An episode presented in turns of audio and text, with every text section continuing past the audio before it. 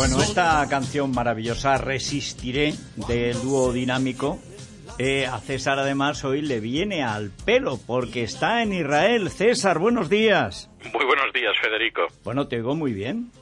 Eh, yo también de maravilla.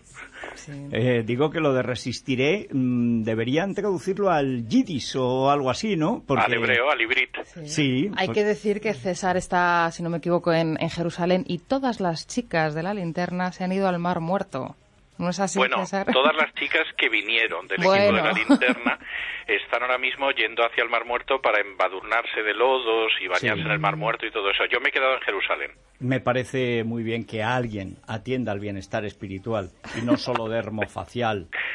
Claro, la ventaja del mar muerto es que aunque no sepas nadar, ahí te tumbas y no te hundes. Bueno, además los productos son maravillosos. Sí, Sí. sí, sí, sí. Bueno, ahí te, te compras o te regalan incluso. Cuando yo estuve en el 92, estuve en, en Jerusalén, aparte del espectáculo de la Knesset, eh, bueno, pero ¿y Jerusalén? ¿Qué es Jerusalén? Pero recuerdo que, claro, los potingues del Mar Muerto Sí. era mm, una cosa verdaderamente tremenda. Bueno, Bueno. es algo tan tremendo que incluso Alemania, por ejemplo, paga a la gente de la tercera edad para que venga aquí a curarse la psoriasis. Fíjate. Claro, es que es una de las enfermedades Fíjate. que se curan allí. eh, hay un balneario y sobre todo Sí. una gran cantidad de productos que es uno de los, una fuente económica Mm, notable. Sí, ¿eh? son- eh, se llama Ajaba, la firma que los comercializa y la verdad es que la- lo, lo podemos encontrar en, por internet o en el corte inglés. Sí. Bueno, pues eh, vamos, César, a hablar del segundo gran emperador eh, hispano que comentabas el otro día. Claro, encima, a diferencia de Trajano, el grande, eh, Adriano no, era- no sé si fue tan grande, pero amigo, ha tenido una novelista y claro, pues... Exactamente. en fin. Exactamente. Bueno, era andaluz también, ¿eh? Andaluz avant la lettre, que dirían los franceses, es decir, un andaluz Bético. de antes de que existiera, ¿no? Era bético, era de Itálica, donde nació en el año 76, y siguiendo esa costumbre típica del Imperio Romano, fue adoptado. Ya contamos la semana pasada que a veces en Roma a uno no le gustaban los hijos, y entonces lo que hacía era que adoptaba a gente que tenía merecimientos. Y en este caso, Trajano efectivamente adoptó a Adriano. Bueno, Adriano eh, es un emperador, la verdad es que muy importante. Muy importante porque llegó a la conclusión de que la política de expansión de Trajano no se podía mantener indefinidamente, es decir, no podían seguir avanzando hacia Oriente eh, pues hasta llegar hasta lo que sería el Océano Pacífico. Y entonces él primero llegó a una política de contención en Oriente, se retiró de algún lugar como era el caso de Mesopotamia y de Armenia eh, decidió parar a los bárbaros con un gran muro en lo que ahora sería pues casi casi la frontera de Escocia con Inglaterra y Gales, que es el muro de Adriano, un muro que iba a durar pues prácticamente 400 años, que es que es meritorio y que medía 117 kilómetros entre el Mar del Norte y el Mar de Irlanda. Y luego además fue un personaje que continuó esa línea de centralismo administrativo de Trajano. Es decir, que si las cosas iban a ir bien en provincias, él desde luego iba a visitar todas las provincias para enterarse de los problemas, pero no se podía dejar a las provincias que arreglaran sus problemas. Bueno, fue el emperador más importante del imperio, como dicen algunos, fue de alguna manera la rectificación eh, con cierto éxito de Trajano. Yo creo que Trajano fue mucho más importante y de hecho es el gran emperador, es la suma. Pero evidentemente Adriano forma parte de eso que se ha llamado el listado de emperadores buenos, de los emperadores antoninos, de los cuales, por cierto, no pocos fueron españoles, lo cual es algo que no se suele recordar, pero debería recordarse. Y quizá en el caso de Adriano, la gran desgracia fueron sus últimos años. Él tenía un amante que se llamaba Antinó, que se suicidó en el Nilo. Eh, por supuesto, él insistía en creer que Antinó se había caído al agua y se había ahogado, pero la verdad es que Antinó estaba verdaderamente harto de, de Adriano y prefirió el Nilo a Adriano. Y eso le sumió en una depresión que le duró durante sus últimos años, y a la que se sumó además el fallecimiento de un hijo adoptivo suyo, que era Lucio Cejonio Cómodo Vero, lo cual eh, tuvo un efecto terrible sobre Adriano, pero posiblemente bueno sobre el imperio. Porque cuando él tuvo que escoger a alguien para que le sucediera, escogió a Antonino Pío, que fue otro de esos grandes emperadores buenos. Si no, nos hubiera tocado cómodo Vero. eh, nos hubiera tocado efectivamente cómodo Vero que a saber el resultado que hubiera dado. Bueno, em, ¿y cómo era posible, eh, César, que los hispanos llegaran a sentarse en el trono imperial? Yo creo que hay una combinación de factores. Uno de los factores no, quizá no es muy positivo y era esa tendencia de los hispanos a apoyarse fuera de Hispania, que yo creo que sigue existiendo hoy en día. Es decir, los españoles tienen una enorme dificultad para mm, colaborar dentro de España, pero fuera de España tienden a ayudarse de una manera muy gregaria y muy eficaz. Y ese es un elemento que quizá no era muy positivo, pero funcionaba. Y el otro era el hecho de que la sociedad romana pese a tener ese elemento imperial, que además era un elemento imperial teocrático, porque el emperador era un dios, sin embargo era una sociedad meritocrática.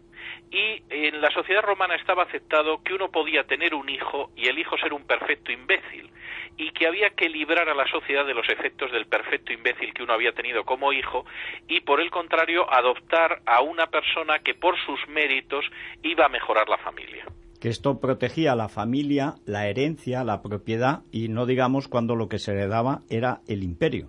Bueno, sucede hoy en día en las multinacionales norteamericanas desde hace mucho tiempo y en aquel entonces sucedía en el imperio, sí. Bueno, hay una última cuestión. Eh, se dice, eh, yo he leído en algunos de los, de los textos así más enjundiosos, que además la llegada de los hispanos desde provincias, bien es verdad que desde la provincia de Hispania, que era, digamos, el, la provincia probeta, la provincia que mejor funcionaba, eh, había además una especie de reivindicación moral, digamos, de la moral eh, normal, de la clase media, del sentido común, frente a la Roma más o menos ya echada a perder. ¿Eso, tiene alguna verdad? Sí, sí, eso es cierto. Es decir, en Roma, efectivamente, en términos morales, seguramente se había echado a perder, sobre todo a partir del final de la Segunda Guerra Púnica, en la que se enfrenta con Aníbal, en la cual las ganancias son verdaderamente fastuosas, y entonces ese sentimiento de la República Romana, de gente de trabajo, de austeridad, de religiosa, familiar, etcétera, se mantiene sobre todo en lo que sería la parte occidental o más occidental del imperio, que es Hispania. Y curiosamente todos estos personajes son de ese tipo. Eh, por supuesto, en el caso de Trajano es la austeridad del militar, el personaje que efectivamente decide que hay que mantener ciertas virtudes marciales y patrias. En el caso de Adriano es esa defensa de una administración que sea correcta, que atienda a los súbditos del imperio y que no se multipliquen administraciones que son ineficaces. Y en el caso de un personaje como Marco Aurelio, del que hablaremos otro día, pues incluso es la idea de una moralidad real, que es, que es aceptar la filosofía del estoicismo. Bueno, pues vamos a hacer una pausita muy breve, luego volvemos a hablar de el, Mesías, entre comillas, con el que se tuvo que enfrentar a Adriano, eh, Bar Kokhba, eh, precisamente en esa eh, tierra. Bueno, César. Sí. Sí. Vamos a hablar de Bar Kokhba, aunque sea brevemente, el hijo de la estrella. Bueno, la verdad es que esta es una historia verdaderamente apasionante que no ha podido ser más oportuna ya que estamos haciendo la linterna en Jerusalén. Y es que Adriano, cuando llegó a sentarse en el trono imperial, prometió a los judíos que iba a reconstruirles el templo de Jerusalén, el templo que las legiones romanas habían arrasado en el año 70. Esto fue lo que prometió inicialmente, pero fueron pasando los años, Adriano no cumplió su promesa y en el año 123, aproximadamente un lustro después de hablar de la reconstrucción del templo, se encontró con una serie de ataques guerrilleros en lo que ahora sería el Estado de Israel. La respuesta de Adriano fue terminante, es decir, dijo, bueno, no solo no se va a reconstruir el templo, sino que además se va a prohibir la circuncisión, que es esa señal religiosa que forma parte de la señal del pacto en el judaísmo en todos los varones y además en Jerusalén se va a acabar Jerusalén como ciudad sagrada de los judíos porque lo que voy a construir es una ciudad griega que se va a llamar Elia Capitolina.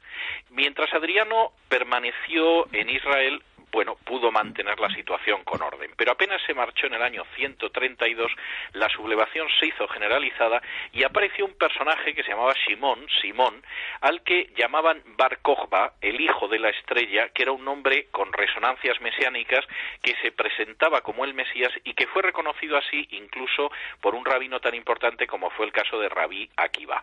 Para que nos hagamos una idea y por hacerlo brevemente, la guerra contra Bar Kokhba, que tuvo que llevar a cabo el ejército de Adriano fue una guerra que duró tres años largos y que acabó nada más y nada menos que con doce legiones romanas en Israel, legiones que venían incluso de lugares tan lejanos como Bretaña o ya más cercanos como era el caso de Egipto. En el curso de esta guerra de tres años, las tropas romanas de Adriano destruyeron 50 fortalezas judías y cerca de un millar de ciudades. Y finalmente acabaron pues eh, con una destrucción muchísimo mayor que la de la guerra del año 70 y imponiendo ese poder de Roma y acabando con el Mesías Bar en Israel.